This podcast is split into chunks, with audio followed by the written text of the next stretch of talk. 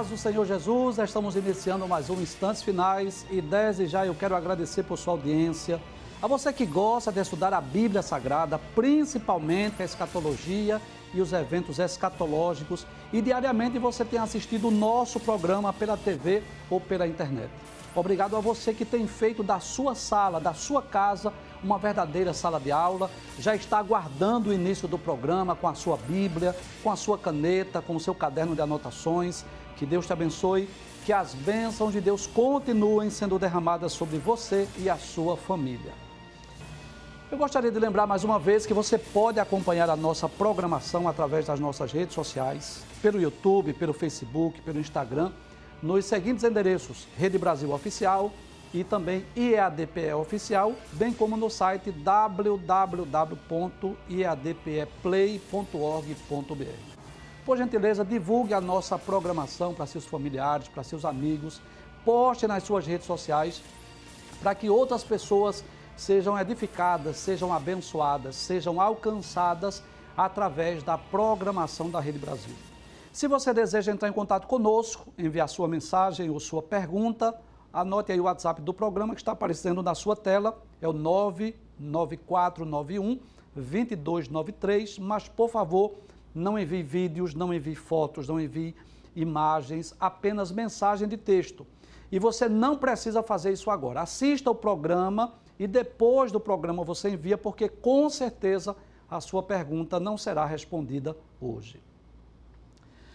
Se você está acompanhando as instantes finais, você sabe que nós estamos estudando os eventos escatológicos. Nos programas anteriores, né, nós já explicamos sobre esse mapa escatológico que você está vendo aí. Né, nós já trouxemos um panorama é, desse mapa que está baseado no livro do Apocalipse, onde você vai ver aí, visualizar os principais eventos escatológicos. Silas, por gentileza, deixa lá mais um pouco, por favor é, a tela aberta, porque algumas pessoas gostam de fotografar. Muito bem, você pode até fotografar.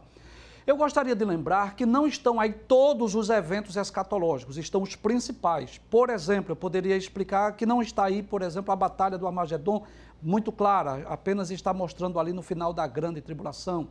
Enfim, não está mostrando a ressurreição é, dos justos do milênio. Não, não estão necessariamente todos os eventos escatológicos, mas estão aí os principais. Pode voltar para mim. E aqui no programa né, nós firmamos um propósito de estarmos explicando cada um desses eventos. Né? No programa anterior, nós explicamos sobre a ressurreição dos santos, que vai ocorrer exatamente na mesma ocasião do arrebatamento da igreja, e eu gostaria de recapitular o que foi que vimos sobre a ressurreição dos justos. Por gentileza, vamos recapitular? Bem, nós dissemos o que significa a ressurreição, né? que é tornar a vida é, significa levantar, voltar à vida, nós explicamos aqui que assim como a morte física é a separação da alma e espírito do corpo, nós dissemos que a ressurreição é o retorno, é a volta da alma e espírito ao corpo, quando a substância imaterial volta né, ao corpo e une-se mais uma vez com a substância física. Nós demos até a ilustração da ressurreição de Cristo, né? A alma e o espírito de Jesus voltou àquele corpo. Isso é o que nós chamamos de ressurreição. Dissemos também que todos os mortos hão de ressuscitar, justos e injustos, só que em duas ocasiões distintas. Né? A primeira ressurreição é chamada de ressurreição dos justos e a segunda ressurreição é a chamada de ressurreição dos ímpios. Nós, no programa ontem, explicamos apenas sobre a ressurreição dos justos a ressurreição dos ímpios, dos pecadores. Vamos explicar mais adiante quando estivermos explicando sobre o juízo final, o juízo do trono branco. Dissemos também que existem dois tipos de ressurreição. Existe aquela ressurreição temporária, que nós dissemos aqui que é uma espécie de restauração à vida. E dissemos aqui ontem no programa que essa ressurreição ocorreu pelo menos oito exemplos bíblicos, três no Antigo Testamento e cinco no Novo Testamento, que são aqueles exemplos de pessoas que morreram, miraculosamente ressuscitaram, tiveram a restauração à vida, mas depois morreram novamente.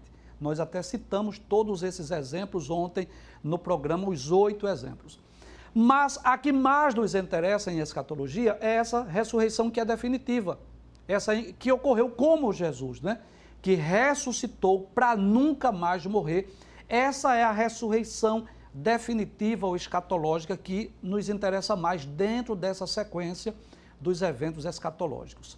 Finalmente, nós vimos ontem que a ressurreição dos justos ocorre em três fases. Né? Queremos, queremos lembrar que uma delas já ocorreu, a primeira fase, e duas delas ainda é futuro ou escatológico.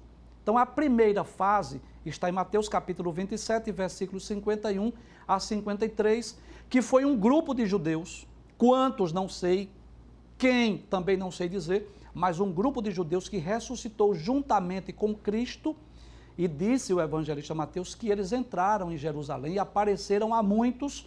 Eu até expliquei ontem que foi para dar a autenticidade à ressurreição de Cristo.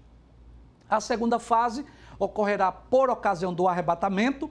Vou falar muito sobre isso essa semana, pretendo, né, pretendemos de hoje até sexta-feira estarmos falando sobre o arrebatamento e eu vou falar praticamente todas as noites sobre essa ressurreição, que é exatamente na ocasião do arrebatamento onde os salvos hão de ressuscitar, claro, com exceção daqueles que já ressuscitaram. E a terceira fase ocorrerá no final do, do, da grande tribulação, por ocasião da implantação do milênio, que são exatamente os mártires da grande tribulação, que hão de ressuscitar para adentrar com Cristo no milênio. Isso está em Apocalipse capítulo 20, versículos 4. Eu quero explicar ainda não é, que existe ainda duas ressurreições que o pastor Ciro Sanches e Bode chama de quarta e quinta fase, que são a ressurreição das duas testemunhas e a ressurreição dos justos no final do milênio, aqueles que morrerem durante o milênio. Mas as principais são essas e nós não confundimos as cinco, não colocamos as cinco para não confundir, mas eu faço questão de explicar para que você não pense que nós estamos tendo aqui uma incoerência teológica. Estas são as principais é, fases da primeira ressurreição, que é a ressurreição dos justos. Hoje, a partir de hoje, melhor dizendo, nós vamos estudar sobre o arrebatamento da igreja, que sem dúvida é a maior esperança da igreja. E antes de nós falarmos sobre esse assunto, eu gostaria de deixar bem claro né, que a maior esperança da igreja é exatamente o arrebatamento, a vinda de Jesus para vir buscar a sua igreja. Esse evento que nós não podemos dizer o dia, não sabemos a hora, mas sabemos que ele vai acontecer, porque existem quatro grupos principais de profecias acerca de Cristo. Quatro grupos de profecias. As profecias acerca da pessoa de Cristo estão divididas em quatro grupos principais. O primeiro grupo é a ressurreição, desculpe, são as profecias que dizem respeito ao nascimento de Jesus, à vinda de Jesus a este mundo. E todas essas profecias já se cumpriram. O segundo grupo de profecia são as profecias que dizem respeito à morte de Jesus. Todas elas se cumpriram. O terceiro grupo de profecias acerca de Cristo é aquelas que dizem respeito à ressurreição de Cristo. Todas elas se cumpriram. Só falta se cumprir esse quarto grupo de profecias acerca de Cristo, que é exatamente o arrebatamento.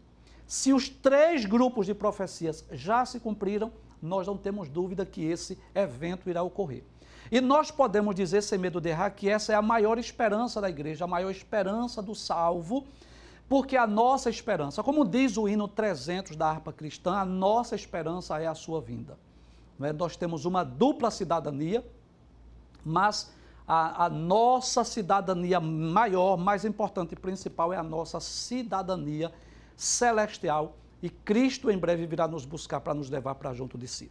E eu quero lhe convidar para você abrir a sua Bíblia, ou você pode acompanhar na sua tela esse texto bem conhecido, mas eu faço questão de iniciar o programa lendo esta promessa feita pelo próprio Senhor Jesus. João capítulo 14, versículos de 1 a 3, eu quero que você acompanhe comigo a leitura desse texto. Diz assim a palavra de Deus: Não se turbe o vosso coração. Credes em Deus, crede também em mim. Na casa de meu pai há muitas moradas. Se não fosse assim, eu vos teria dito, pois vou preparar-vos lugar. E se eu for e vos preparar lugar, virei outra vez e vos levarei para mim mesmo, para que onde eu estiver, estejais vós também. Muito bem, hoje a nossa aula de introdução a esse evento escatológico, chamada de arrebatamento da igreja, será uma aula mais devocional do que teológica. Sentimos a direção do Espírito Santo de Deus, depois de falarmos sobre morte, sobre o estado intermediário, sentimos a direção de Deus e trazemos hoje uma aula mais devocional. O conteúdo teológico dessa aula nós vamos deixar para os próximos programas, quarta, quinta e sexta, onde nós vamos explicar com mais detalhes como será o arrebatamento da igreja e vamos explicar sobre as três escolas de interpretação, que é a escola pré-tribulacionista, mid-tribulacionista e pós-tribulacionista. Hoje nós vamos nos deter mais a esse texto aqui de João capítulo 14, versículos 1 a 3, que são palavras de Jesus.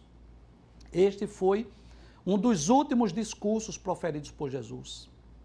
Jesus estava prestes a ser morto e voltar ao céu, o seu lugar de origem.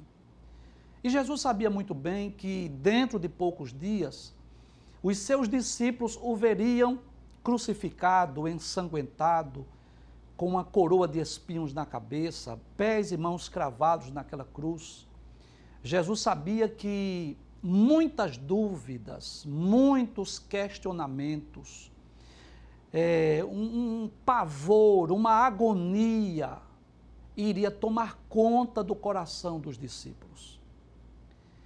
Depois de os discípulos, principalmente os doze que Jesus chamou de apóstolos, depois de eles passarem aproximadamente três anos e meio vendo Jesus, ouvindo os seus sermões, ouvindo os seus ensinos, as suas parábolas, vendo os milagres extraordinários, eles presenciaram, pelo menos em duas ocasiões, Jesus multiplicar pães e peixes.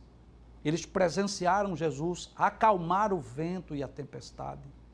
Eles presenciaram Jesus andando por cima das águas. Eles viram Jesus ressuscitando mortos, curando enfermos, dando vista a cegos, fazendo paralíticos andar. E eles estavam, eu diria, fascinados com aquele ministério terreno tão, tão glorioso. Mas Jesus sabia muito bem que estava chegando o momento de Jesus cumprir a sua principal tarefa, a sua principal missão, que era ir à cruz do Calvário. Eu costumo dizer que essa não foi a, a, única missão de Jesus, mas eu posso dizer, sem medo de errar, que essa foi a mais importante.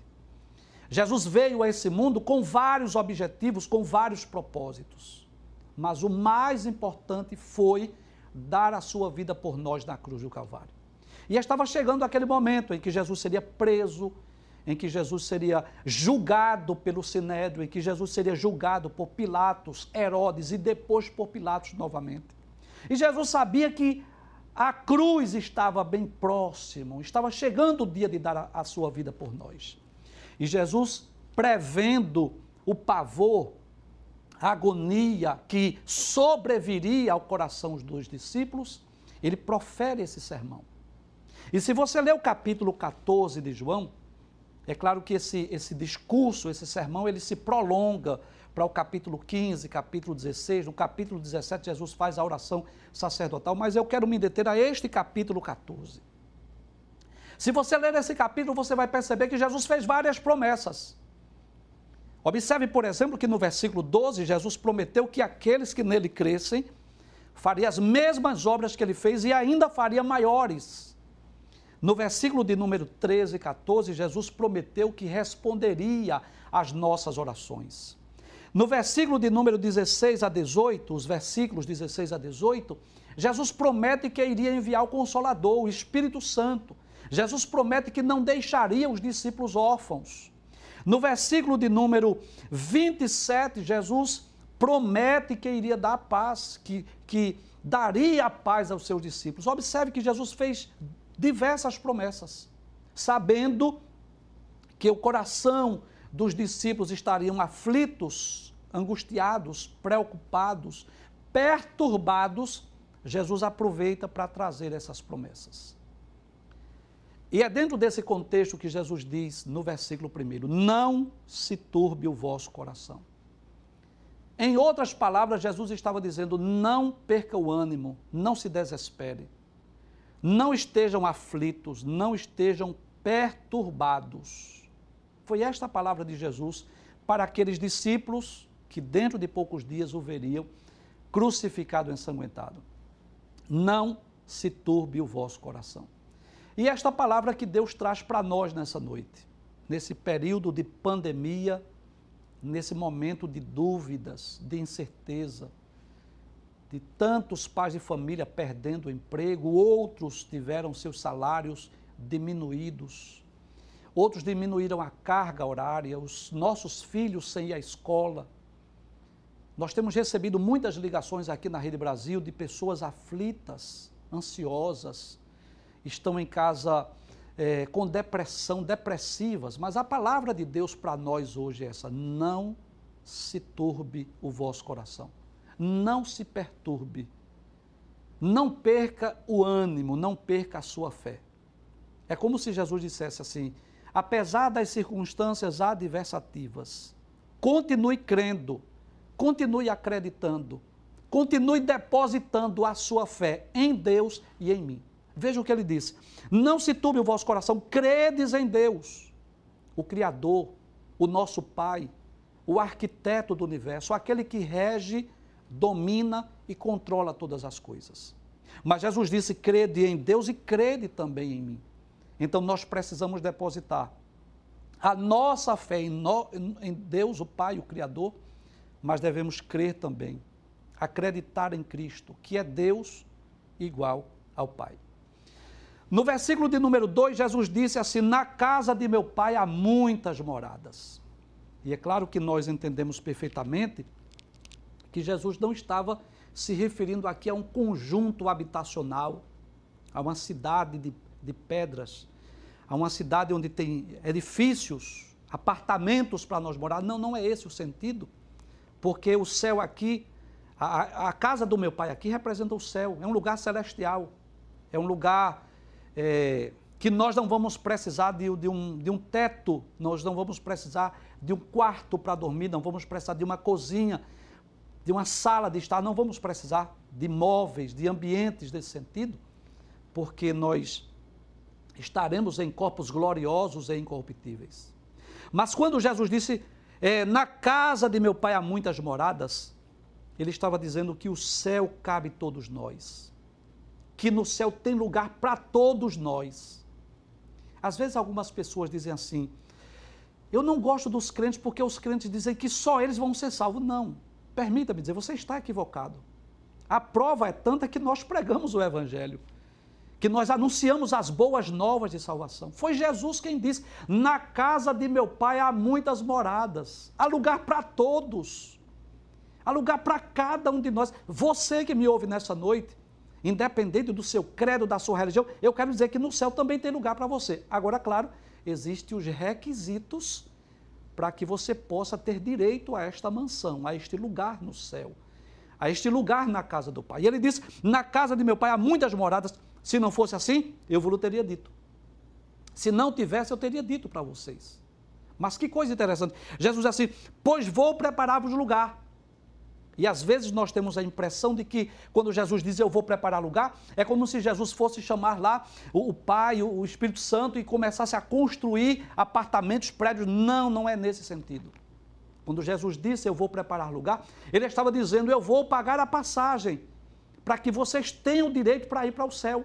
Jesus estava falando sobre dois eventos importantes. O primeiro, a sua ida à cruz do Calvário onde ele estaria satisfazendo a justiça de Deus, onde ele estaria pagando o preço do nosso resgate, pagando o preço da nossa salvação. Eu já ilustrei aqui, mas eu quero ilustrar mais uma vez. Quando o homem pecou, quando o homem caiu, quando o homem estava destituído da glória de Deus, é como se, permita-me usar essa, essa comparação aqui, fazer essa analogia é como se o coração de Deus o impulsionasse para fazer alguma coisa. É como se o amor de Deus o impulsionasse e dissesse assim: faz alguma coisa pelo homem. Não deixa que o homem seja condenado, não deixa que o homem se perca. Mas ao mesmo tempo, a justiça de Deus exigisse dele e dissesse: alguém precisa pagar o preço. É como se a justiça de Deus dissesse assim: tu não podes apenas perdoar, é preciso que alguém pague o preço do resgate. E Deus olha do céu à terra, não viu um justo sequer. Não havia ninguém que pudesse morrer na cruz do Calvário por nós. Nem mesmo Abraão, nem mesmo Noé, nem mesmo Jó. Ninguém poderia morrer por nós. E é aí que Deus, a Trindade se reúne, toma essa iniciativa de Jesus vir ao mundo, tomar forma humana. Como disse João capítulo 1, versículo 14, que o Verbo se fez carne e habitou entre nós. Então, quando Jesus disse, Eu vou preparar lugar, primeiro, Jesus estava falando de ir à cruz do Calvário, pagar o preço do nosso resgate, da nossa redenção. Em segundo lugar, Jesus estava se referindo àquele momento em que ele ia a Deus oferecer o seu sacrifício. Eu sei que isso tem uma profundidade teológica que alguns alguns novos convertidos não vão entender o que eu vou dizer, mas você que é crente há mais tempo você entende que toda, todo aquele ritual, aquele pacto do Antigo Testamento, você sabe disso, que o sumo sacerdote, uma vez no ano, ele entrava naquele lugar chamado Santo dos Santos, no lugar santíssimo.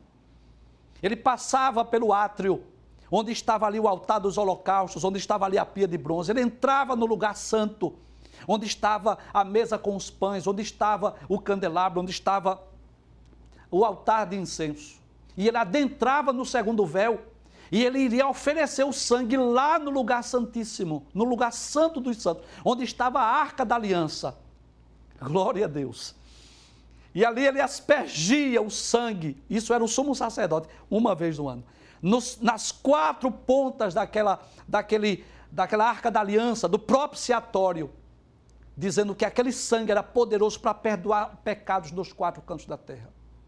E aquilo era uma representação do que Cristo iria realizar por nós. Então, Cristo não foi só a, a, a cruz do Calvário, ele foi também ao céu, porque ele é ao mesmo tempo a oferta e o sumo sacerdote.